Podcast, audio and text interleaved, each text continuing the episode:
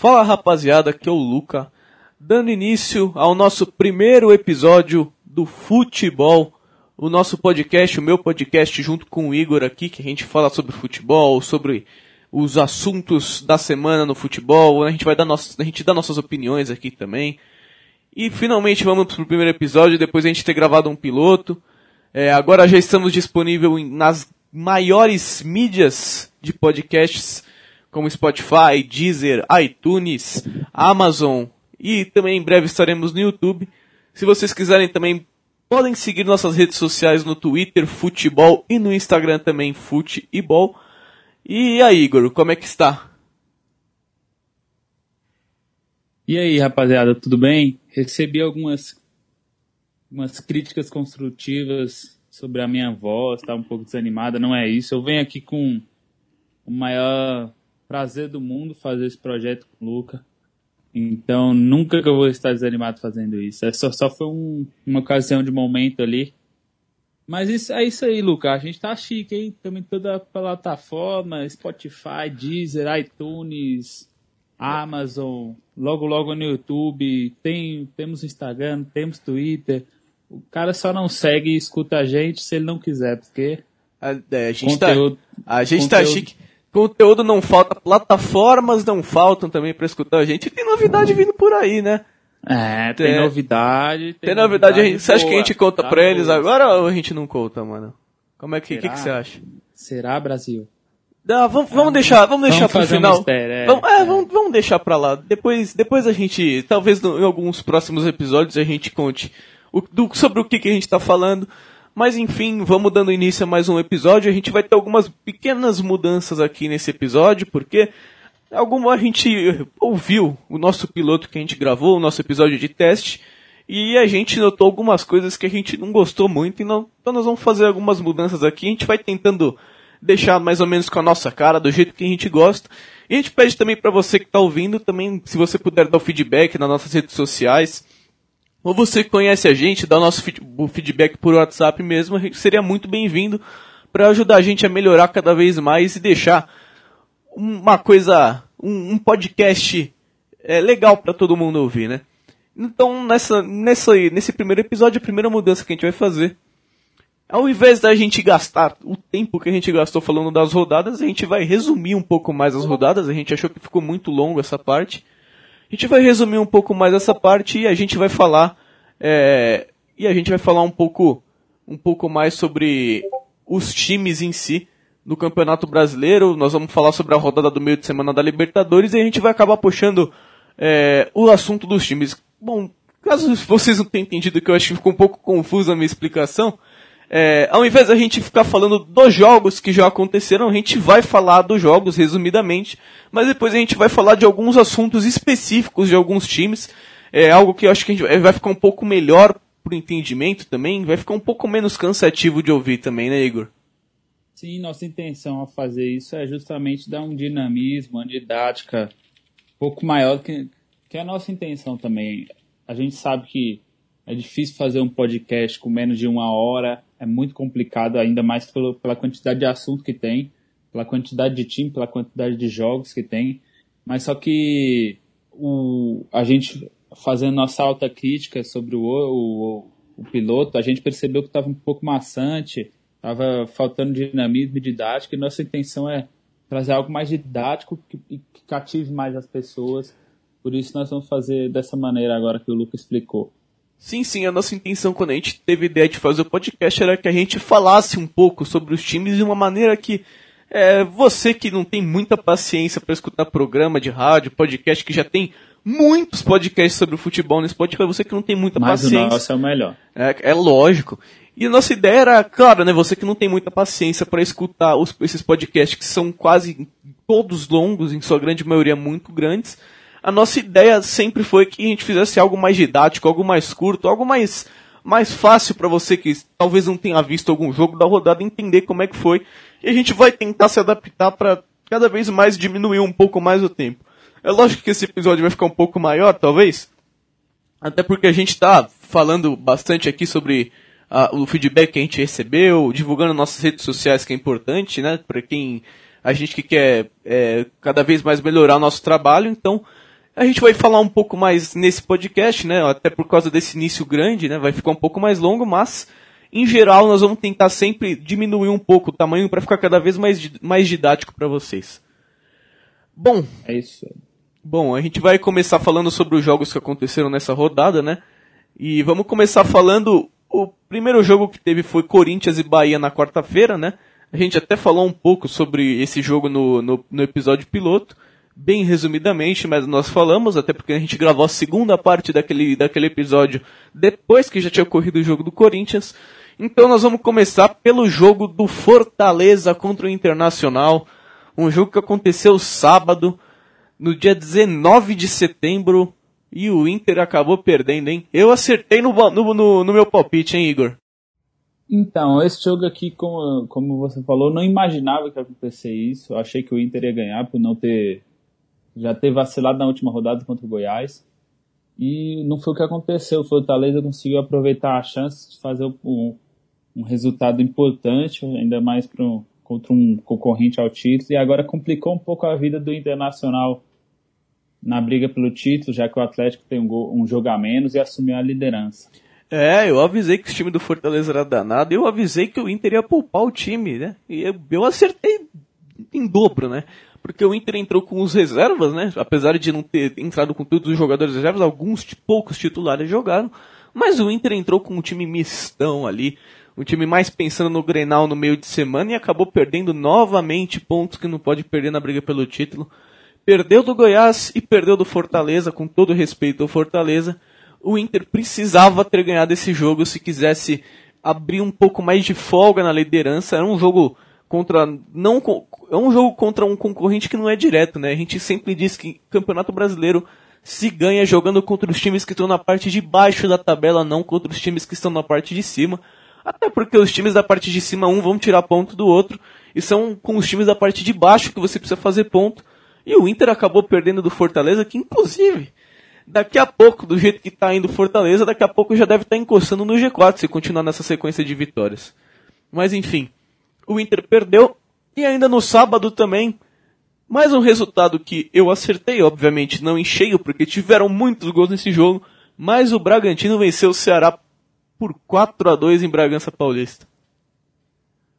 Então, é aquilo que a gente comentou também, né? O Bragantino é um time muito jovem e oscila bastante.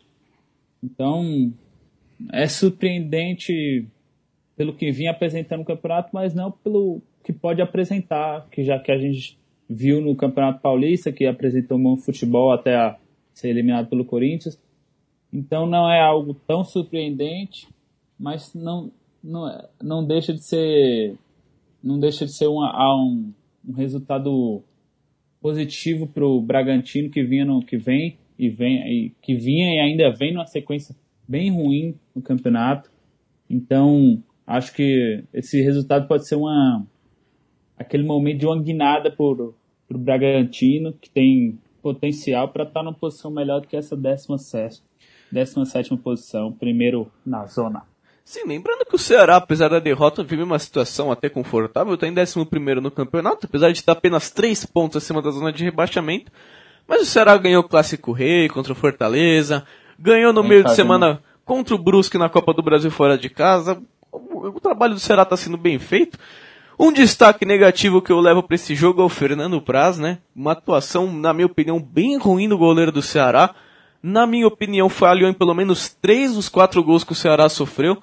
Foi bem mal realmente o Fernando Praz, mas apesar disso o Ceará também não jogou com o time 100% completo, teve alguns desfalques e também talvez deve estar pensando em garantir a vaga para as oitavas de final da Copa do Brasil contra o Brusque. Mas apesar da derrota contra um concorrente que provavelmente vai ser direto ali na briga da parte de baixo da tabela, o Ceará vive uma fase até boa, digamos assim. Bom, Sim. passando para o último jogo de sábado, o jogo dos Atléticos em Goiânia, Atlético Goianiense 3, Atlético Mineiro 4. Rapaz, o Galo passou mais um sufocaço para vencer a partida, hein, Igor? Sim, é, é, esse palpite eu acertei e eu ainda falei. O Galo faz muito gol, muito gol, mas também toma muito gol. Então, foi mais foi um jogo de time de São Paulo, né? Aquele placar elástico. bem elástico isso, placar bem recheado de gols, uma rodada recheada de gols, principalmente no sábado, na verdade, né? Só no sábado nesses dois jogos. E o Atlético contou com uma noite inspirada do Keno, o Atlético Mineiro, no caso, né, que fez um hat-trick, para conseguir a posição 14 com 12 pontos, tá dois pontos da, do Bragantino, mas não pelo que vem desempenhando, ganhou do Vasco em São Januário, ganhou do, do Flamengo em casa, pelo que vem desempenhando, pode ser que consiga, se, consiga escapar desse, desse rebaixamento, que acho que é a grande intenção do Atlético. E o Atlético, apesar do que eu falei, que tinha o desfalque do, do seu principal artilheiro no ano, na temporada, que foi, que foi vendido para o outro Atlético Paranaense, o Renato Kaiser, o Atlético teve um bom desempenho ofensivo, né? Fez três gols, o Janderson jogou bem, e mas mesmo assim não conseguiu a vitória por conta, do, por conta da defesa que não foi tão bem tomar quatro gols. Ah, os erros é individuais é absurdos ali do Atlético Goianiense. Quando você tá ganhando de um time que tá em, agora tem primeiro, né? Mas um time que tá brigando pelo título, você tá ganhando o jogo jogando bem, você não pode cometer alguns erros como a defesa do Atlético Goianiense cometeu, né? Acabou pecando muito nesse sentido. Tava jogando bem o Atlético. É o que eu tava dizendo até no último episódio, né? O Atlético Mineiro joga contra os times da parte de baixo da tabela, passa uma sufoqueira danada para ganhar o jogo, mas ganha. Mas consegue vencer, sempre consegue, acaba sempre conseguindo sair com, nem sempre, né? Mas a grande maioria das vezes sai com um resultado positivo. O Keno também, como você disse, foi realmente muito bem, fez o gol de pênalti, depois os outros dois gols apesar da falha do, da zaga do Atlético Goianiense, o Keno jogou muito bem nessa partida. Talvez a primeira partida que o Keno tenha desencantado com a camisa do Galo desde que chegou, né? E vamos a, aos jogos que abriram a rodada de domingo agora, né? Vamos falar primeiramente do Grêmio que empatou 1 a 1 com o Palmeiras na Arena do Grêmio em Porto Alegre. O Grêmio que entrou com quatro desfalques, né? Jogadores machucados. E acabou, surpreendentemente, na minha opinião, não poupando o resto do time. Entrou com o que tinha de bom e de melhor ali para oferecer contra o Palmeiras. E acabou empatando o jogo em mais uma partida que o Palmeiras fez o gol e entregou o resultado nos minutos finais para o adversário, Igor. Então, esse jogo é, foi mais um placar, mais um resultado que eu acertei. Ah, cara, esse. Só pra confirmar. Não, não, não, não. Esse jogo o Palmeiras me quebrou, cara. Eu tava cravando 1 a 0 Ia ser o único resultado que um de nós dois ia acertar na mosca.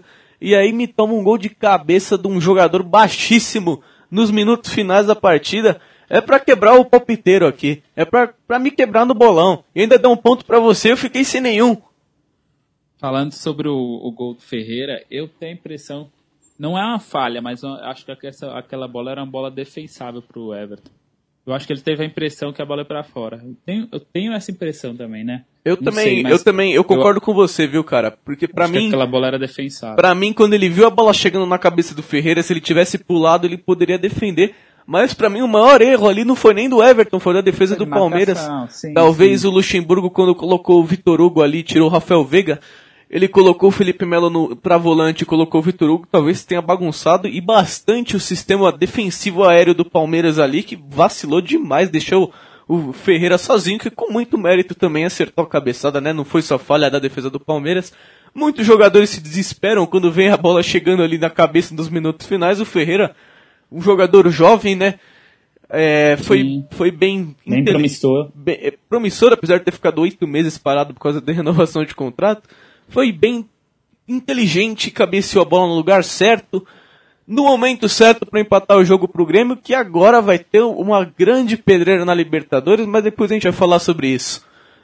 Enfim, vamos para o jogo do Coritiba contra o Vasco, que também aconteceu no mesmo horário, e o Coxa ganhou de 1 a 0.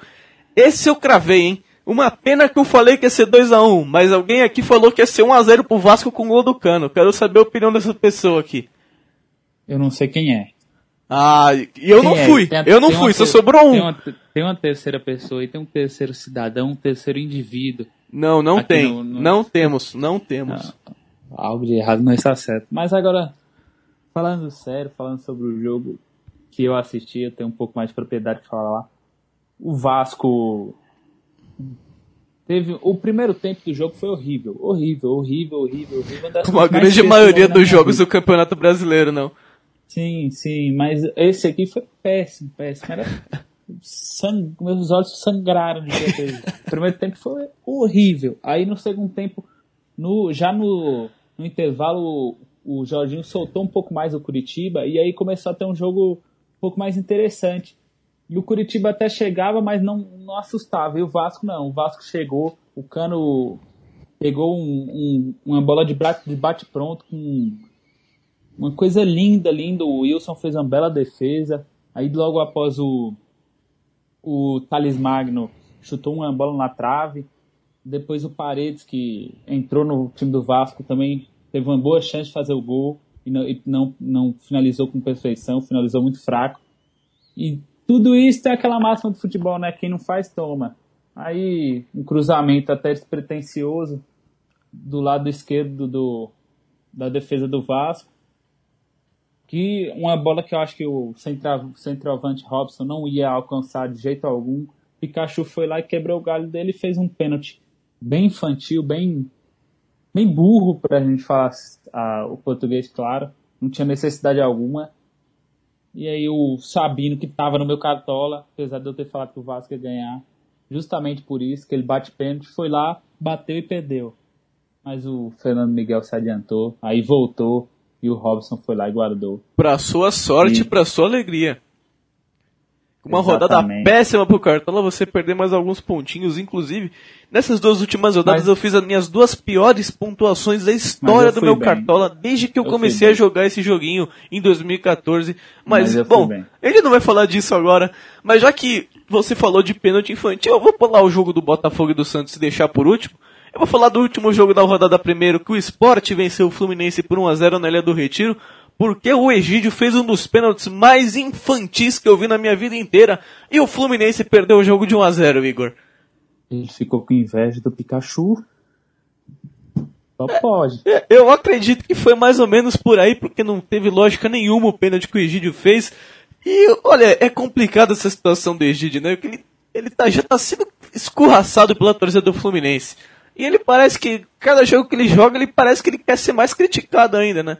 É, terceira, é. talvez o terceiro clube seguido que o Egídio seja um dos jogadores, talvez o jogador mais perseguido do time que ele, que ele joga, né? É, é, é aquela história, né? Um ruim com confiança ele fica mediano, um ruim com, sem confiança ele fica péssimo. é mais ou menos o caso do Egídio. É, é mais ou menos, eu diria que é mais ou menos por aí, viu? Mas o Egídio, um jogador que, ele, quando ele estava no auge, ele era um jogador até interessante, né? Eu diria, mas talvez seja o que você disse mesmo, né? Mas falando um não, pouco. Não era. Não, eu não sei, né? Aquele time do Cruzeiro de, 2000, de 2013 e 2014 ele jogou bem. Até também jogou bem no começo da passagem dele pelo Palmeiras. Chegou até a ser cogitado na seleção brasileira, mas depois, meu amigo.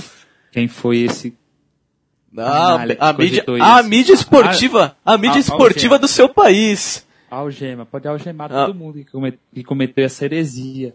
A mídia esportiva do seu país. É, eu diria que a mídia esportiva brasileira já passou por algumas pérolas e a gente pode desconsiderar um pouco essa parte de ser cogitada na seleção. Mas falando um pouco sobre o jogo, outro jogo péssimo na minha opinião. Até que foi um jogo legalzinho de assistir, eu achei. Eu vi muitas pessoas criticando o jogo, dizendo que o jogo foi horroroso, que, que dormiram assistindo o jogo. Eu não achei, eu achei um jogo legalzinho de assistir.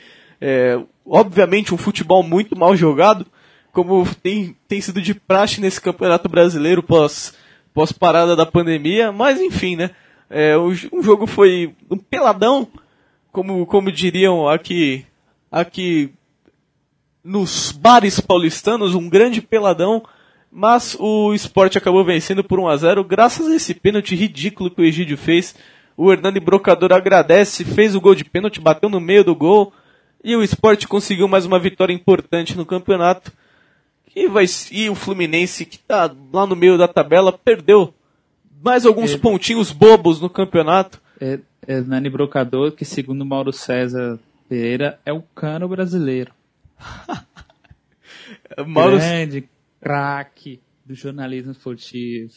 Um craque da mídia da, da, mídia tradicional brasileira. Eu não diria nem do jornalismo esportivo. E outra, é, agora falando um pouco sobre o jogo, o comentário que eu mais vi desse jogo era o seguinte: é, se tirasse a bola, ficava bom.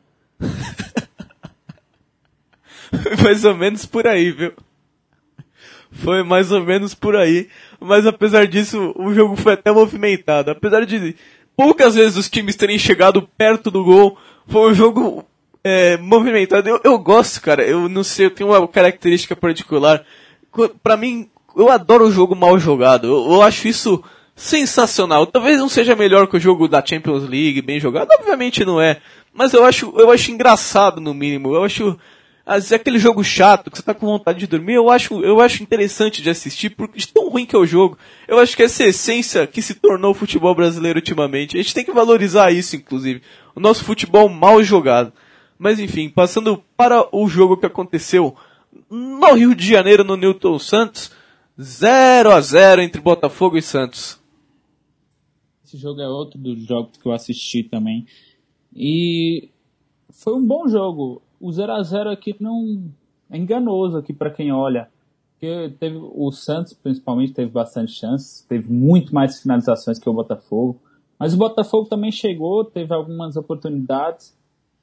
E acho que a cena mais o que mais chamou a atenção desse jogo foi ao fim do Eu diria do jogo... estranha. É, também bem estranha. Foi ao final do jogo o Marinho ali sentado no gramado chorando. Lógico que, é, na minha interpretação, é o seguinte: é um cara que sente o jogo, que ele não foi tão bem. E o Arthur, Arthur, Go, Arthur Gomes foi bem, Marinho foi mal. é, acontece, né? Essas, ah, é. A atuação, quando a atuação ruim acontece, eu realmente. Eu tava assistindo o jogo também, eu fiquei sem entender absolutamente nada. Eu falei, cara, o que que tá acontecendo? que o Marinho tá no meio de campo ali se lamentando. Até achei que talvez fosse porque ele não tivesse sido convocado para a seleção, alguma coisa do gênero, mas não fazia sentido nenhum, é apenas um jogo normal de Campeonato Brasileiro. Uhum. Mas eu acho que isso mostra o quanto o Marinho é competitivo e quanto ele quer é, demonstrar o seu bom futebol para todo mundo, né? Sim, isso é, isso é louvável, né? Ele tem ele demonstra que ele ama o que ele faz, ele ele tem vontade de ganhar, ele tem é, paixão pelo futebol e paixão por vencer também. Isso é muito importante no, no futebol hoje em dia, que é muito criticado por ser por não sentir tanto o jogo e tudo mais. Acho que é importante e ao mesmo tempo estranha a cena do, Mará, do Marinho. É, é, é importante e ao mesmo tempo estranho. Eu concordo com você sobre o jogo. Acho que foi um jogo bastante movimentado. Na minha opinião, o Santos merecia ter saído com um resultado positivo, mas. Com certeza. Do mesmo jeito, foi o Botafogo também soube segurar bem o resultado. O Santos pecou muito ali nas finalizações. Mas mais um jogo que empata também era um resultado esperado, né? Um, um jogo difícil para o Santos, Botafogo jogando em casa. O time do Botafogo está relativamente bem no campeonato. E agora vai ter o jogo de meio de semana contra o Vasco na Copa do Brasil que vai ser um dos assuntos que a gente vai abordar aqui, quando a gente disse que ia abordar alguns assuntos independentes dos jogos que a gente já comentou. Esses foram os nossos comentários sobre os jogos da semana, mais pra frente a gente vai fazer nossos palpites sobre a rodada. Vai, vai também falar um pouquinho do Cartola, mas vamos abordar alguns assuntos específicos, porque, por exemplo, nessa rodada não tivemos o jogo do Flamengo, mas também não falamos sobre a humilhação que o Flamengo passou no Equador no meio de semana no jogo contra o Independiente Del Valle, que é inclusive muito bem treinado pelo Miguel. Eu esqueci o resto do nome dele. Angel Ramírez. Isso, Miguel Angel Ramírez. Pode falar, bicho. Pode falar assim. É, então, esse. Após esse, esse, grande jogo, bom, foi um domínio completo do, do Independente Del Valle Acho que podia ser até mais que 5, apesar de 5 já ser um placar bem expressivo. É, a gente vê assim muitos torcedores pedindo o Miguel Angel Ramírez, muitos torcedores do Grêmio falando que tinha que demitir, do Corinthians está sem técnico, vários times, próprio, próprio flamenguista falando para demitir o Domenech, trazer o Miguel Angel Ramírez. Mas o que o pessoal não entende é que assim, eu posso queimar muito a língua, ele chegar aqui, vir um dia para cá pro Brasil e desempenhar um bom, um bom trabalho, mas para esse cara ter um bom trabalho precisa de paciência, precisa de peças, peças que se encaixam no estilo de jogo dele. E alguém que banque, que banque a pressão sobre o cara. Porque ele chegou no. Ele chegou no Equador, no, no Independente Del Valle, ele tinha. Ele tinha um time na liderança e chegou lá, perdeu os jogos e na reta final do campeonato para ser campeão, perdeu uns dois, três jogos e os times ultrapassaram ele e ele acabou não sendo campeão. Aqui no Brasil a gente já viu acontecer de técnico ser demitido só por isso.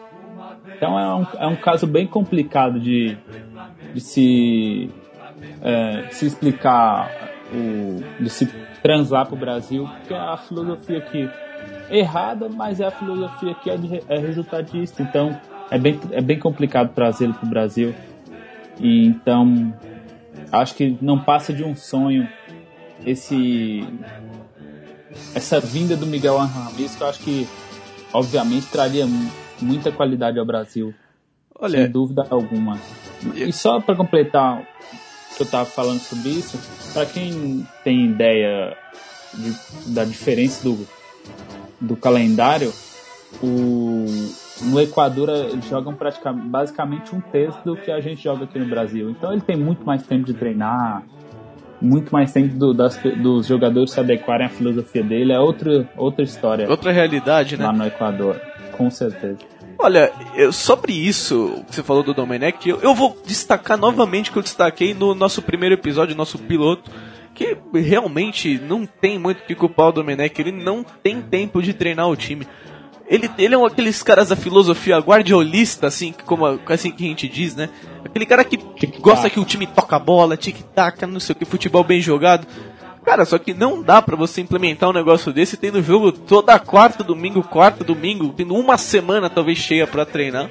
Não tem como treinar o time de maneira decente assim, não tem. E, e assim, talvez seja uma notícia péssima pro torcedor do Flamengo, mas o torcedor do Flamengo vai provavelmente sofrer, entre aspas, com isso, até o fim do ano, porque o Flamengo está na Libertadores, está na Copa do Brasil. Qualquer técnico que assumir o time vai ter muita dificuldade também para implementar qualquer sistema tático ali no time. E outra coisa que talvez a maioria de vocês não saiba, inclusive você talvez não saiba, Igor. Eu não me lembro onde eu vi essa informação, tá? Senão eu daria o crédito aqui. Mas dizem as más línguas que a multa rescisória do contrato do Domenech é de 10 milhões de euros. Possível. 10 milhões de euros. Se for isso aí, interno. Dizem interno, que essa informação vem de dentro Marco da diretoria do Flamengo. Eu não me lembro realmente onde que eu vi essa informação. Não me lembro mesmo, se não daria, eu vou tentar procurar pro próximo episódio. Mas inform a informação que circula é essa, que a multa seria essa do, do, do contrato do Domenech. 10 milhões de euros muito dificilmente o Flamengo vai demitir ele, então. Eu acredito que talvez ele tenha exigido isso para vir aqui treinar o Flamengo, porque na Europa e fora do, do Brasil, já, todo mundo sabe que o Brasil tem essa fama de mandar técnico embora por resultado.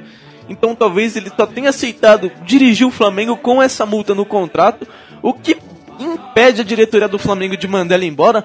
E se mandar, aí, tem, aí sim eu concordo com você, Igor, tem que enterrar.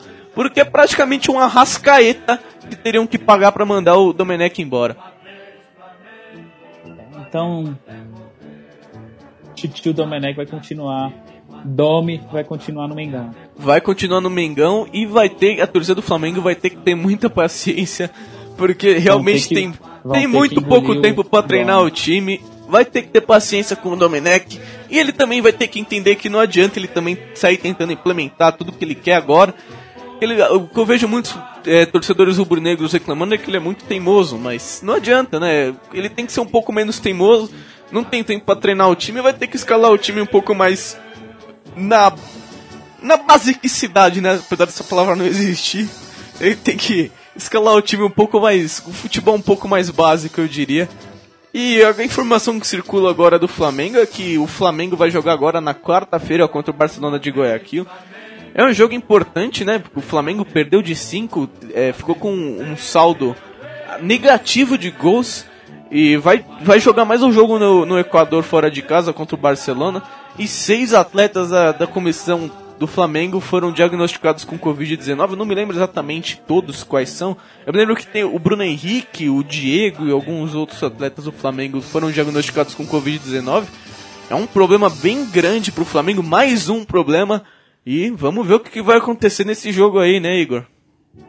É, que o Flamengo vai se classificar para próxima fase. Tem tudo para isso, mas não entra mais como aquele favorito que a gente imaginava quando era o, o.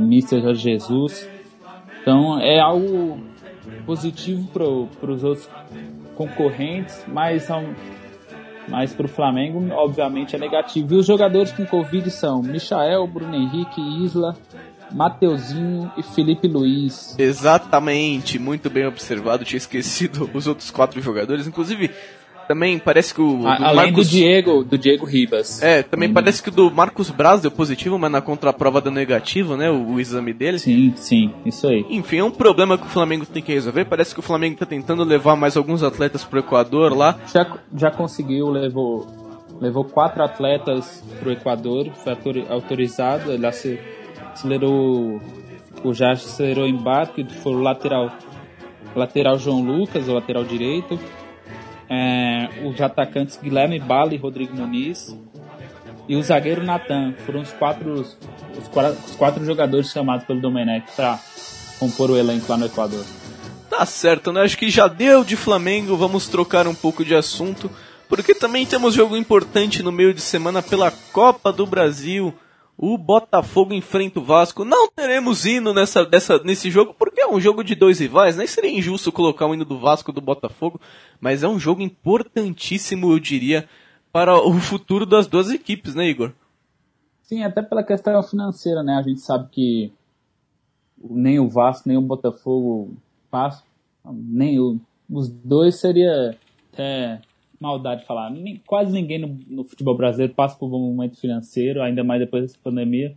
Então a grana que é muito boa da Copa do Brasil seria interessante demais para os dois times. Além, é claro, de, de, um, de uma motivação, de um gás de ganhar no mata-mata de um, de um rival, é sempre importante dar esse gás, dar essa confiança para a equipe. E o Vasco, eu acho que o tecnicamente falando, o time do Vasco é superior ao Botafogo e é um time bem organizado, apesar do Botafogo também ser bem organizado. Mas o, o Vasco está em desvantagem, né? Vai para São Januário, que é, que é a sua casa, tentar um, uma virada. Eu acho que pode conseguir, mas não sei. Depende muito de como vai ser o, os primeiros 15 minutos, eu acho, do time do Vasco. Porque o Vasco tem, eu acho que vai começar na pressão inicial muito forte ali. Eu acho que se o Vasco conseguir um já, logo um gol, consegue a virada logo de cara no, no tempo normal. Mas caso não, acho que ainda pode levar para os pênaltis. Então eu aposto ainda no Vasco sendo o, um, dos, um dos times na oitava, nas oitavas de final da Copa do Brasil. Olha, eu, eu concordo com você, eu também acho que o Vasco tem de tudo para passar, vai jogar em casa, é muito difícil, o Botafogo conseguiu só um gol de vantagem, mas eu acredito que vai ser mais ou menos por aí onde você disse, nos pênaltis deve ser complicado, e eu acho que o Botafogo tem todas as condições de manter esse resultado. Inclusive, Igor, eu não gostei da nossa, da, da, nossa voz sem o hino de fundo. Eu acho que a gente podia fazer uma regra aqui em casos de clássico, em, em jogos como esse. O mandante vai ter o hino tocado aqui. Em porque... caso de clássico, você bota o, o hino do Brasil. Não, não, aí não, aí, aí, aí é avacalhação, pô. Em caso de, caso de jogos como esse, a gente coloca o time, o hino do time mandante, eu acho que é justo. Até porque, por exemplo, se a gente tivesse falado desse jogo semana passada ia tocar o hino do Botafogo, hoje vai tocar o hino do Vasco, eu vou colocar na edição, porque eu não gostei que ficou assim. Então vai, vai ser mais ou menos por aí. Depois vocês falam o que, que vocês acharam disso. Eu acho que fica legal, um pouco mais interativo, né, o, o, o podcast. Inclusive, Igor, eu tenho uma pergunta para te fazer aqui. Ao vivo. Passa. Ao vivo. Passa. O que, que você acha? Você acha que a gente deve incluir os Jogos da Libertadores e Copa do Brasil no nosso, no nosso querido e amado bolão? Eu acho que é importante, hein? E eu, aquela rivalidade, aquela, é, aquela, aquela, aquela coisa bonita, aquela coisa legal. Eu, eu também Mas... acho que a gente deve incluir, hein? Eu acho que. Eu, eu tenho certeza que a gente tem que incluir. Então, então a gente vai incluir, pra é gente isso. passar mais vergonha do que a gente já passou. É isso, é isso. Pra gente, pra gente ser criticado depois. É, é claro que ninguém vai estar tá ouvindo agora a gente. Não vai, porque a gente não tem moral nenhuma ainda. Mas daqui a pouco a gente vai estar tá famoso, a gente vai estar tá grande, a gente vai estar tá gigante. E aí a gente vai ser criticado e escorraçado por esses palpites aqui. Pode ter certeza, Igor. Pode ter eu não certeza. teria tanta certeza assim. É, eu também não, mas, mas tá tranquilo. A gente tem que ser otimista e é o que importa. É o que importa. Mas agora, mudando de assunto, o São Paulo jogou no meio de semana contra o River Plate no Morumbi. Tem uma baita de uma pedreira agora. O, talvez o São Paulo seja o brasileiro que passe uma das situações mais difíceis na Libertadores, porque caiu no grupo da morte, né, Igor? Sim, e tomou essa pecada do River de 4x0, né? É, exatamente. O River fez quatro gols, mas saiu com empate. é, incrível isso. São Paulo não jogou mal no jogo contra o River, mas o problema é que assim, era um jogo para se ganhar não pelo adversário, mas pelas circunstâncias, né? O River muito tempo sem entrar num em um jogo de fato. Seis meses. Seis meses sem, sem realizar um jogo, então era, era um momento de do São Paulo carimbar uma vitória em casa contra um, um uma, o, melhor, o melhor adversário do grupo e ganhar, garantir esses três pontos que em, em ocasiões normais um empate seria até normal pelo time do Galhardo ser um time muito bom tecnicamente, ser muito bem treinado e ter uma enorme tradição na Libertadores. E agora vai para Quito lá, né? 783 mil metros acima do mar. Mil não, né? Mil não, pelo amor de Deus. Só 783 metros. Não, é, não é. Ou 1783. 783 mil metros é impossível. Senão não, o jogo seria no foi, espaço. Isso aqui foi em Pebble. Ah, bom. Se ah, você conhece ah, esse... Tá bem, um bem... exagero, não sei se você conhece. É, 4.700 que... metros acima do mar. Entendi, entendi. Ah, 4 mil? 4.200, alguma coisa. Em Quito é 4 não, mil. Não, impossível. É. Quito é mais alto que La Paz. Eu, eu vou pesquisar agora. Quito é mais alto que La Paz. Não, não é. Não, ah, é altitude. Aqui, eu tô, tô, no Google. Tô no Google. Altitude Quito. 2.850 metros, Igor. Você estava se equivocando aqui, meu querido. Confundi. Com... Ah, mas então. Estava confundindo com a Cantia, como diriam os argentinos, do Binacional no Peru. Pode ser, é, pode ser. Então, mas de toda forma, uma altitude de 2.850 metros. Daniel Alves, que dizem que ficou de fora por conta de uma lesão no braço, estava lá tocando tantã hoje. Então tá tudo tranquilo no Morumbi, né? O cara que é quase. O cara que tem um, maior, um dos maiores, se não o maior salário do Brasil. É. Deixa de ir para um jogo importante para o time na Libertadores. Ainda mais depois de ter perdido para o Binacional. Um, time, um, um, jogo que o São Paulo precisa pelo menos pontuar. O cara que é impo, um, importantíssimo para o time tá aqui. Tocando tantã nem aí é um pouco complicado, né? É, a torcida ver. do São Paulo ficou pistola com essa situação aí. É, não gostaram muito e com razão, né? É, eu acho que é uma falta de respeito imensa com o torcedor o que fez o Daniel Alves, né? Podia ter evitado, né? Claro, às vezes a mão do cara tá boa, mas talvez a comissão técnica não tenha deixado jogar e tal. E a gente sabe que existem essas coisas, mas não precisava, Sim. né? Pra que postar um vídeo desse, né, cara? É assim, não é que Alves tá, tá errado, tá. Não, não é que ele tá dando migué pra não ir, não é nada disso que eu tô falando. O que eu falo é o seguinte: é um respeito, uma consideração pelo torcedor. Se ele tá fazendo ali o, o pagodinho dele, é o negócio dele, pra que, ele, pra que gravar aquilo? Pra quê? Exatamente Entendeu? disso que eu tô falando. É ter um, é ter um pouco de sensibilidade.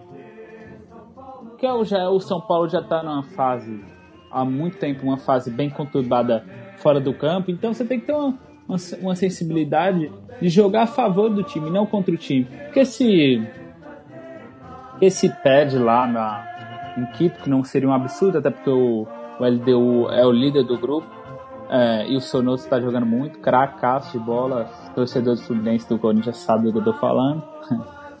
Ironia.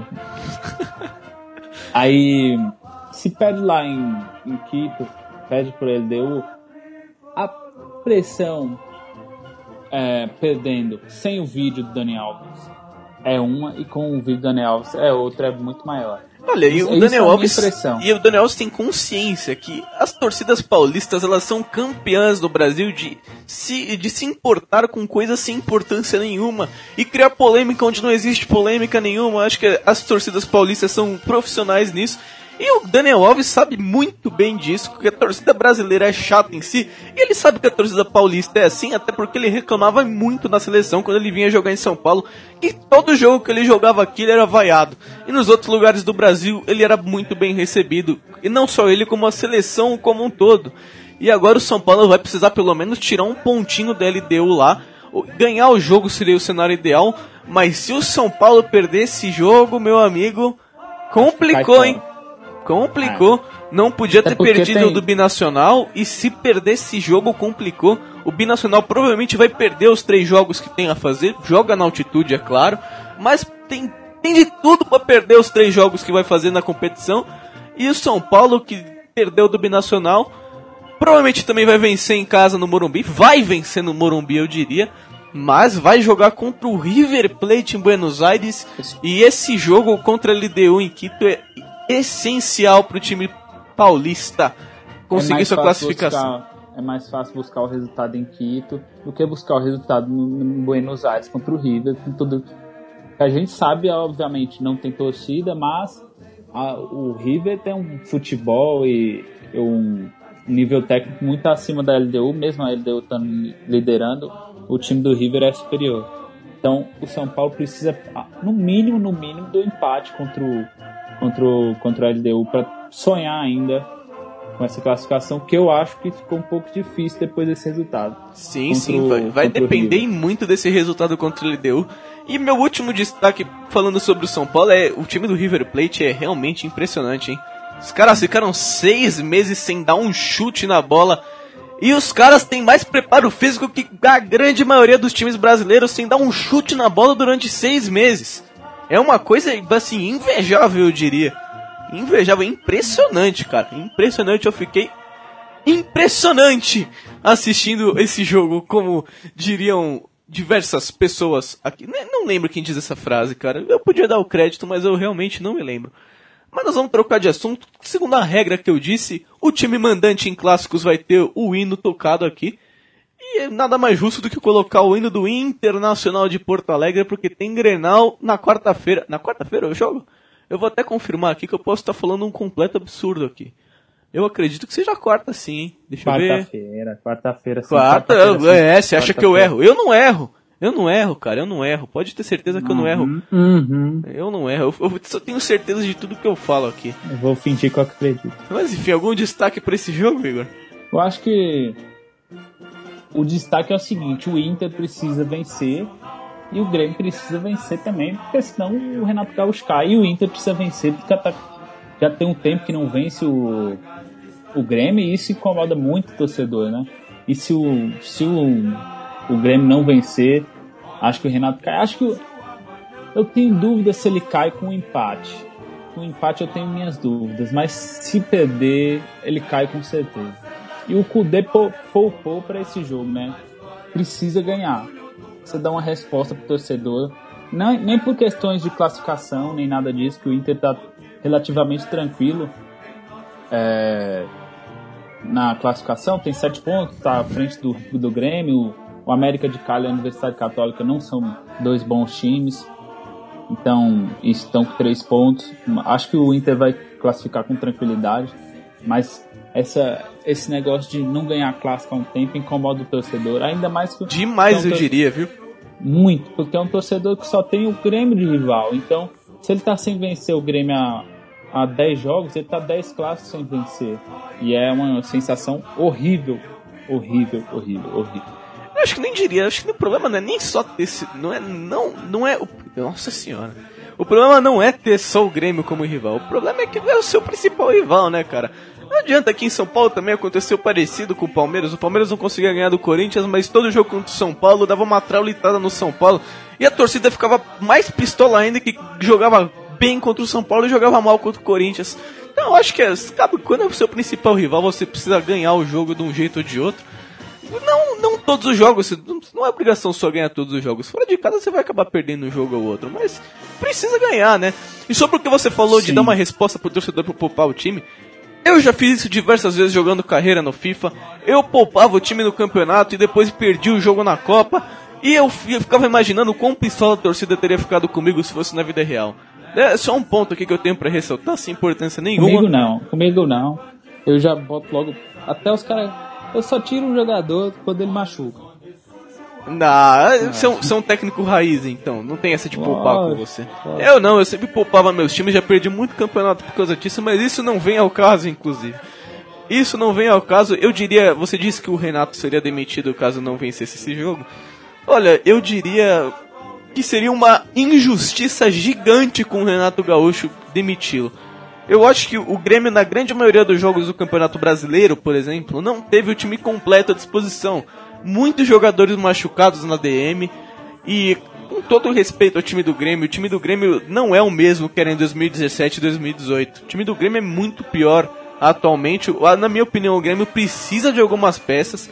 É, não dá para jogar com Diego Souza de centroavante, principalmente. É, com todo o respeito do mundo ao Diego Souza, mas não dá. O Diego Souza é, vinha sendo. Foi muito criticado nas últimas duas passagens dele pela torcida do São Paulo e pelo Botafogo. Não dá pro Diego Souza ser titular do time do Grêmio. é só um exemplo aqui. Apesar de ter jogado desfalcado contra o Palmeiras, por exemplo, o Grêmio jogou com uma defesa com Paulo Miranda, Vitor Ferraz, o Vitor Ferraz lateral, Paulo Miranda, David Braz e Diogo Barbosa. Com todo respeito, não dá, cara. A culpa não é só do técnico, sabe? O Renato, que foi um técnico que chegou em 2016, em 2016 ali, resolveu e muito o problema do Grêmio, que tava numa fila danada, sendo zoado a beça pelo torcedor colorado. Eu diria até que, entre aspas, salvou a vida do gremista, né? Mais uma vez. O Grêmio tá nessa, nessa situação vencedora graças ao Renato Gaúcho. Ele foi campeão gaúcho também. Seria uma injustiça gigante ele perder o cargo por causa, por causa desse jogo. O Grêmio tá numa má fase, mas como eu disse, na minha opinião, ele é um dos menos culpados disso. Cara, eu acho que é o seguinte, eu não demitiria também. Eu sou contra esse, essa história de ficar demitindo treinador, pra lá, pra cá, demitindo. Não acho que isso se resolva.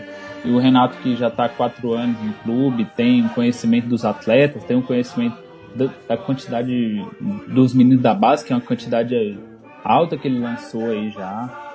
Então o Grêmio eu manteria o, o Renato, mas só que o, acho que o grande problema, a grande crítica ao Renato é ele é muito, acho que uma primeira teimosia e o, as contratações do que são feitas são aquelas contratações que tem 80% de chance de dar errado e 20% de chance de dar certo, como a do Thiago Neves e a do Diego Souza. Depois ele recuperar alguns jogadores aí que, por exemplo, o Maicon, que não jogava muito, não, não teve bom desempenho no São Paulo, ele achou que ele conseguiria recuperar todo mundo, mas isso é a exceção, né? Você não vai. O cara, cara, o Thiago Neves hoje já tá em declínio físico, declínio técnico, o Diego Souza a mesma coisa. E são caras que, que pela grife, vem ganhando um alto salário que você podia economizar e subir um moleque da base, tentar trabalhar e lapidar esse moleque. Eu acho que é o que devia ser feito pelo Renato. Que ele faz também um trabalho ótimo com a base, mas essas contratações acho que irritam um pouco o torcedor gremista. É, eu concordo com você. Ele tem muita participação nas contratações. Ele também, óbvio, que ele é um dos culpados da fase, mas como eu disse, não é o principal. A fase para mim é o, o Grêmio realmente falta muitas peças nesse elenco do Grêmio.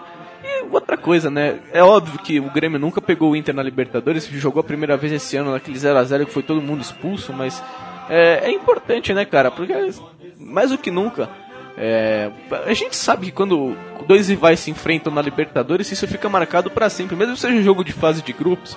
É, é o jogo mais importante que os dois, que os dois, o Grêmio e o Inter estão disputando entre si na história, né? Então, mesmo que não vale nada, né? O Grêmio ainda vai ter um jogo, dois jogos em casa. Na, na, tem tudo para se classificar, mesmo se perder essa partida contra o Inter.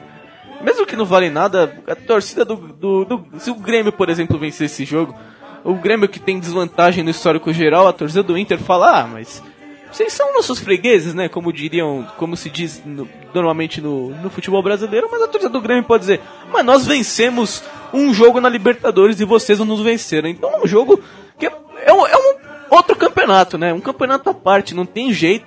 É importantíssimo e o Grêmio vai, vai, vai influenciar em muito pro Grêmio essa vitória ou derrota. Mas enfim. Sim, com certeza. Mas vamos, enfim. Vamos para os palpites agora, né? É, eu acho que sim, né? Eu acho que não, não tem mais algum jogo, né? Pra, o único jogo mais relevante é o do Palmeiras. Talvez tenha o do Fluminense também na Copa do Brasil, mas o Palmeiras está praticamente classificado já na Libertadores. É, vamos, vamos, eu vou checar aqui a Copa do Brasil, pra gente não cometer nenhuma injustiça aqui, caso a gente esqueça de algum time aqui, mas eu acho que não, não estamos esquecendo não, acho que são, os, são os, os, os fatos mais importantes que aconteceram. E realmente não tem nada de muito importante. Já tá Copa do Brasil, o Fluminense vai jogar contra o Atlético Goianiense fora e vai provavelmente vai penar, vai ser um jogo muito difícil, né? O Atlético está em boa fase e vai jogar em casa contra o Flu. E olha, um jogo dificílimo pro Atlético Goianiense, mas eu acho que talvez por pela grandeza e pela camisa do Fluminense, eu acho que o Flusão passa então eu acredito que esse não entra entre os jogos, um dos assuntos mais importantes da rodada. Talvez, se o Flusão passar de fase, talvez o, a gente possa falar do Fluminense aqui como um dos times importantes. O Fluminense que caiu fora da Sul-Americana também, né? Só tem a Copa do Brasil aqui pra gente abordar sobre o assunto, mas talvez numa próxima a gente aborde até porque já tá ficando longo para um escambau este podcast novamente, Igor. Bom, mas vamos lá. Vamos começar pela Libertadores? O que, que você acha? A gente fala os palpites dos, dos, times brasileiros na Libertadores, depois a gente vai para a Copa do Brasil, depois a gente vai dar os palpites, o palpite do jogo do Corinthians, que joga também nesse meio de semana no Campeonato Brasileiro. O que, que você acha? Vamos lá. Eu vou Barcelona e Guayaquil. E Flamengo. Barcelona de, é, Barcelona e Guayaquil e Flamengo. Eu vou apostar em 2x1 pro Flamengo. Eu acho que o Flamengo vai vencer esse jogo. Não vai jogar muito bem, mas acho que o Flamengo vence esse jogo. Cara, mas aí se você dá o palpite que eu queria dar, você me quebra, mano. Ah, mas é problema seu que você perguntou, você que apresenta e pergunta pra mim. Ah, não, não é culpa minha. Fala 1x0, velho. Né, olha, eu vou. Você pode repetir. É. Não, eu não quero saber, eu não quero saber. Eu vou colocar um empate só porque você falou. Eu vou, eu não quero, eu não, eu não tô nessa, eu não, eu não quero entrar nesse jogo aí de, de jogar de jogar tranquilo, de jogar se defendendo. Não, eu, não, eu não sou defensivo, eu vou para ataque. Eu vou riscar um a um. O Barcelona tá em péssima fase também. Eu não acho que o Barcelona vai empatar com o Flamengo nunca, mesmo com o Flamengo com desfalque, Covid e crise 5 a 0 Para mim, o Flamengo ganha esse jogo, mas eu vou apostar no 1 a 1 porque os dois times estão em uma fase, então, sei lá, 1 a 1 para não copiar o seu, a sua vitória do Mengão. E aí eu vou te perguntar o próximo jogo de time brasileiro aqui. Liga de Quito e São Paulo. Outro jogo que também é amanhã, o Flamengo joga amanhã às 7h15 e o, Fla, e o, e o São Paulo joga às 9h30 amanhã no Equador, Igor. Cara, eu acho que esse, esse jogo é um jogo complicado de palpitar, porque todo resultado é um, é um resultado normal. Normal. Então. Vai botar empate. Vai botar empate, pode, pode apostar. Não, você não tem, você não tem peito de apostar no vencedor nesse jogo. Eu falo mesmo. É que você tá, é que você tá querendo fazer, colocar o um empate, aí você viria ter esse joguinho. Aí eu não vou cair, eu não caio nessa pressão psicológica. Não, mas quem, quem, quem usou na última rodada fui eu. Tá faltando você usar. Você é muito, não, você é muito, você só dá palpites fáceis, palpites fáceis. É, você, mas você quer que eu você não joga, você não joga com palpite difícil. Você quer que eu fale o quê? 5x4 pro São Paulo, é isso que eu falo. Não, não você, não, você não tem coragem de cravar. Você não teria coragem de cravar. Já que você colocou um, eu vou copiar o seu palpite, porque eu não tenho coragem é, também, porque que... eu sou. Eu sou bunda mole. Eu assumo que eu sou é, bunda é, mole e eu não sou... tenho coragem de apostar no vencedor nesse jogo. Fazendo esse, fazendo esse joguinho psicológico aí, achou que ia me abalar? Ah, eu, você, eu não achei que você Pô, se abalar. Aqui, Quem tem que se abalar com alguma coisa sou eu, porque eu sou o líder, né? Vale relembrar isso aí. O líder sou eu. Um ponto, um mas o líder sou pontinho. eu, não importa. Não importa. Quem tá, de, pontinho de nada. Pontinho quem de tá nada. na liderança sou eu e é isso que é o importante nessa situação. Passa, então, para, para, eu não me abalo. jogo e para de conversa. Tá bom, tá bom, tá bom. Vou parar de conversa mole e vamos ver se você vai acertar algum desses palpites, já que você tá jogando na defensiva. Bom, quarta-feira, às 19h15, Atlético Paranaense e Colo-Colo na Arena da Baixada. Dá o seu palpite, Igor. Hum, 2x0 Atlético. Cravou, hein? Cravou. Pra mim 2x1. Um. Pra mim 2x1. Um. Vamos passar logo pro próximo jogo. Guarani do Paraguai e Palmeiras em Assunción, capital do Paraguai. Ah, achei que você ia lançar um galopeira. É, mas foi essa referência, você entendeu, né? Ah, entendeu? Ah, Gostou. Ah, esse jogo é. Deixa eu pensar. É outro jogo que eu acho. Não sei, eu acho que o Palmeiras ganha ou é um empate, mas então. Mas já que eu falei isso aí, 1x0 Guarani. 3x0 Palmeiras, meu irmão. Eu tô cravando. Não, brincadeira. Brincadeira, eu vou de empate 1x1. Eu vou de empate 1x1, que o Palmeiras já ganhou muito jogo nessa Libertadores, isso tá estranho. Vamos lá. Quer dizer, não tá estranho porque o grupo é fraquíssimo, mas um jogo contra o Guarani fora de casa não é um jogo fácil. O Corinthians que, que eu diga, né? Mas enfim, vamos lá pro jogo do Grenal na quarta-feira às nove e meia, o principal jogo talvez da Libertadores dessa rodada. Internacional e Grêmio no Beira Rio. Ah, agora eu quero ver se você apostar no vencedor nesse jogo aí. 2x0 Colorado. Ih, rapaz! 2x0 Colorado. Gabari, o gabarito aí, o gabarito curto e grosso. Você apostou em 2x0 então? Você quer que eu fale? 2x2. 2x2, eu ouso até empate. 2x2. Cara pipoqueiro, cara é, 2x2. Pode anotar aí, meu irmão. Pode anotar. Pode anotar que é 2x2 esse jogo aí e eu vou gabaritar nesse resultado. Pode ficar tranquilo. Bom, vamos lá. Último jogo do time brasileiro. Delfim e Santos. Um jogo que vai ser na quinta-feira às 11 horas da noite. Coitado do torcedor oh, santista, amigo. Horário gostoso. Horário, horário maravilhoso para quem trabalha no dia seguinte. Muito ah, bem pensado. Trabalhador. Hum, baita horário. Um horário Chega fantástico, pra... cara.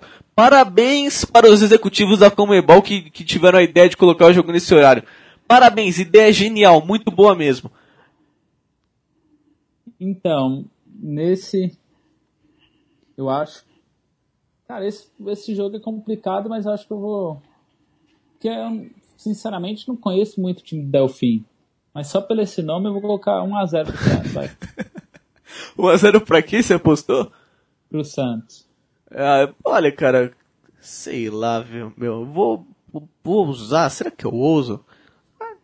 3x1 Peixão. 3x1 Peixão. Gravei. Enlouqueceu. Gravei, enlouqueceu. o gerente enlouqueceu de novo. 3x1 Peixão. E aí, ó, pode apostar. Eu tô usando de novo porque eu sou usado. Mas pode apostar aí no final da rodada quem vai ser o, o líder do, do, nosso querido e amado bolão. E agora tem cinco jogos da Copa do Brasil pra gente palpitar. E eu quero só ver a gente acertar esses jogos que a gente com certeza vai passar mal. Principalmente nesse primeiro jogo. CRB Juventude amanhã às 7 horas da noite em Alagoas, em Maceió, no nosso querido Alagoas. O Juventude ganhou o primeiro de 2 a 0 em Caxias do Sul.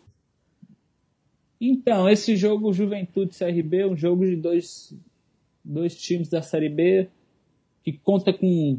O Juventude conta com Renato Cajal, o Pelé da Ponte Preta. Então, deixa eu pensar como é que vai ser esse. Juventude tem uma vantagem de 2 a 0 Eu acho que vai ser. Para ser aquele jogo um pouco com aquela emoçãozinha, vai ser 2x1 um CRB. É, o CRB que eliminou o Cruzeiro, hein? Inclusive o Cruzeiro vai ser um assunto abordado aqui nos nossos próximos podcasts. Torcedor do Cruzeiro aí que tá achando que a gente Se vai falar. Se a gente não ganhar do CRB, pelo amor de Deus, né? É, do CSA, né? A última rodada foi do CSA. CRB e CSA eu brigando sei, pra. fazendo. Ah, CRB. Paródia. CRB e CSA brigando pra ver quem dá mais paulada no Cruzeiro. A gente vai abordar o torcedor do Cruzeiro que achando que a gente não vai falar do Cruzeiro que tá na Série B, pode ficar tranquilo que a gente vai falar. A gente vai sempre cabuloso. dar uma moral pro Cruzeirão cabuloso, que tá brigando para não cair na Série B, mas isso aí é só um detalhe, a gente vai falar do Cruzeiro sim. Enfim. Timaço. Timaço do Cruzeirão cabuloso.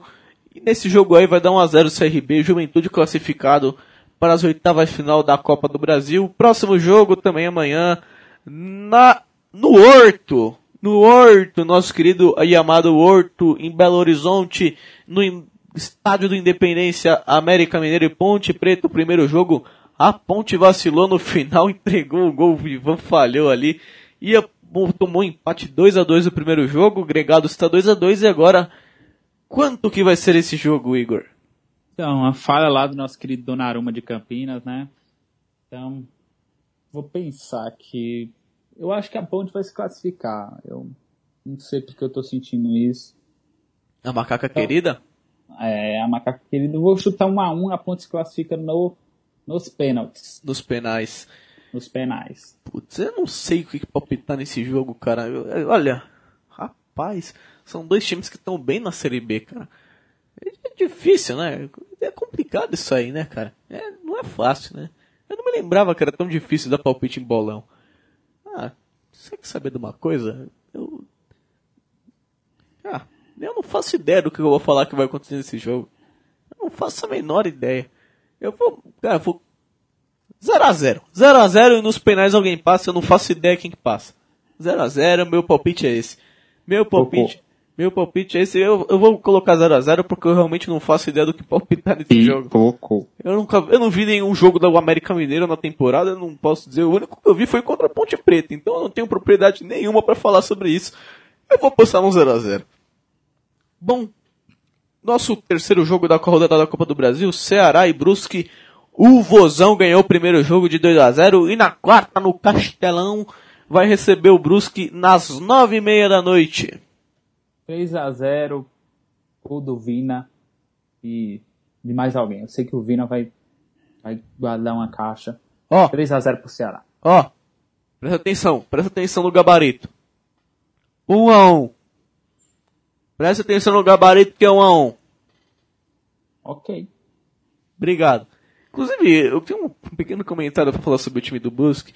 Eu não entendi o que, que passou na cabeça do goleiro do Brusque no último jogo contra o Ceará. Porque em dois jogos, o time estava perdendo de 1 a 0 Por que, que o goleiro foi para área cabecear, meu querido? Você pode me explicar isso? Eu, eu, eu, sinceramente eu não entendi. Foi para cabecear, perdeu a bola e tomou um gol, pô.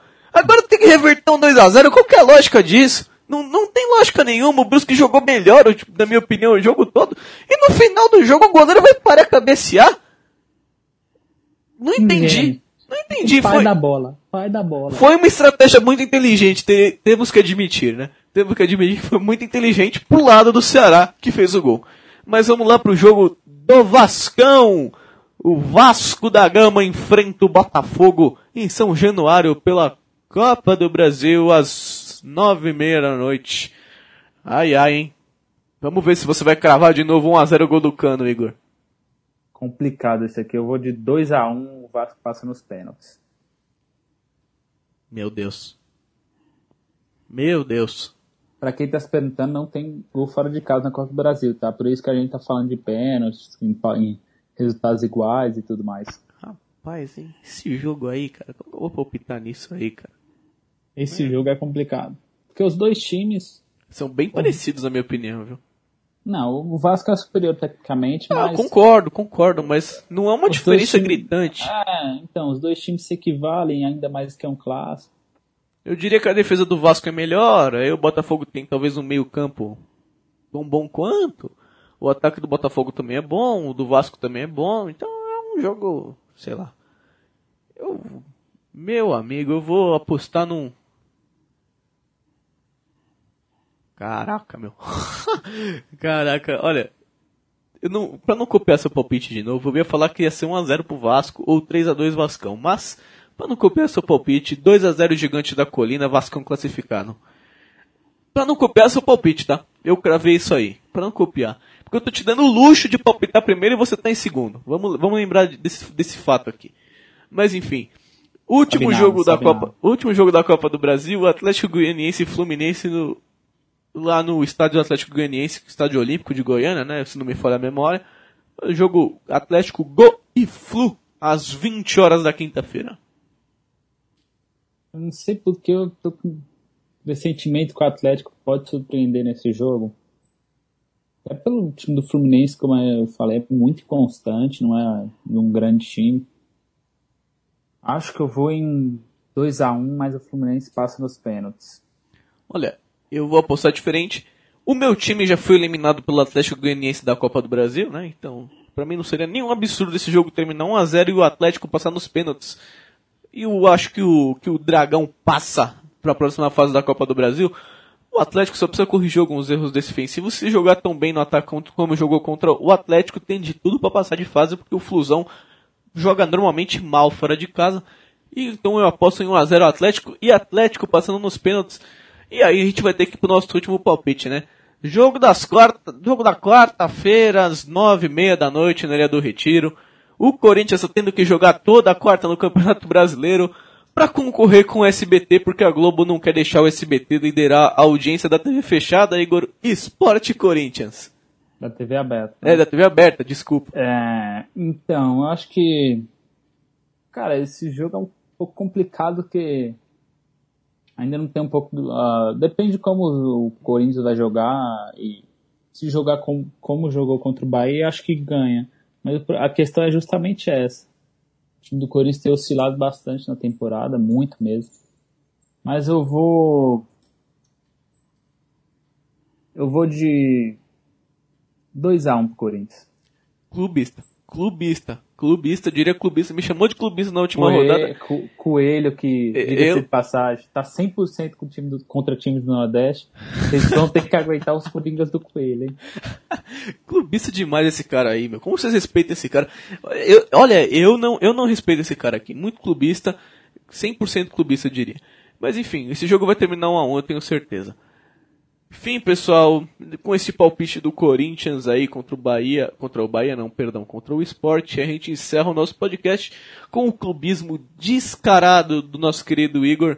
A gente vai encerrar esse podcast aqui, até porque o nosso quadro de dicas do Cartola não vai acontecer de novo, porque... Não, não, mas, não, mas mas fala sua pontuação aí na última rodada. Fala aí, fala aí pro público. Não, aí, não, não, não, isso não vem. Não, fala aí. Não, fala não, aí. não, fala não. Aí, eu não jogo mais aí. cartola, não jogo mais, fala, não jogo, não. não fala aí que não. eu vou falar a minha aqui. Não, eu, eu 69.89. Não, não eu não falo minha pontuação. Eu, eu, eu, vou esconder, eu vou esconder. Não, não, não, deixa quieto. Deixa pra lá isso aí, deixa pra lá. De cartola a gente fala na próxima sexta-feira que a gente vai gravar o próximo episódio do podcast, vai falar da rodada que aconteceu da Liberta e da rodada do Campeonato Brasileiro que vai acontecer. Então é isso, né? Ficamos por aqui, né, Igor? É isso, vamos, vamos nos despedindo e espero que vocês tenham gostado do novo formato, de trazer um pouco mais esse, um pouco mais esse, esse dinamismo, esse a gente trazer mais o nosso jeito, que não adianta a gente fazer algo que a gente não esteja gostando. Então a gente adaptou o que a gente viu que precisava ser adaptado ao nosso jeito. Então, espero que vocês gostem. Como sempre, nos sigam nas redes sociais, arroba futebol. É isso. Em todas, hein? Em todas. BO, em Twitter, Instagram. Em, aí se você quiser nos ouvir no Spotify, se você quiser nos ouvir no, na Deezer. E dá o feedback lá pra gente, hein? Dá o feedback lá pra gente. Aí, isso, aí você sempre deixa seu feedback, você acha que pode melhorar, o que você acha que tá bom que a gente quer sempre. A gente está sempre aceitando as sugestões aqui, é isso. A gente está sempre aceitando Sim, as sugestões certeza. de vocês. E se a gente gostar, a gente vai colocar aqui. Então, por favor, vocês que estão ouvindo a gente aqui até o final, por favor, deem um feedback aí nas nossas redes sociais. Tem e é- duas é... pessoas, né? Mas tá bom. É, é isso, tá, tá, tranquilo. Tem time de futebol que tem uma torcida muito menor que isso e ninguém fala nada. Ah, é, Mas tá tranquilo. Eu não falo qual é. Eu, eu falo qual. É. Não, quais? Quais? Plural, por ah, favor. É, para não ofender algumas pessoas aí que já vão achar que é o time dela. Mas enfim, a gente tá falando de time de interior, né, Igor? Ah, eu tô falando do King. Estamos falando da portuguesa. Brincadeira, não, não, brincadeira. Você respeita a luz. Brincadeira. Aí eu tô ofendendo, eu tô ofendendo grande parte da minha família falando um absurdo desse aqui. Eu peço desculpas a todos os torcedores da portuguesa que estão ouvindo isso. Foi uma grande falta de respeito mesmo. Mas é brincadeira. Vamos ficando por aqui. Falou, rapaziada. De verdade, a gente espera que vocês tenham gostado. E como a gente disse, sigam a gente em todas as redes sociais e não esqueçam de deixar o feedback lá. Valeu! Valeu, abraço.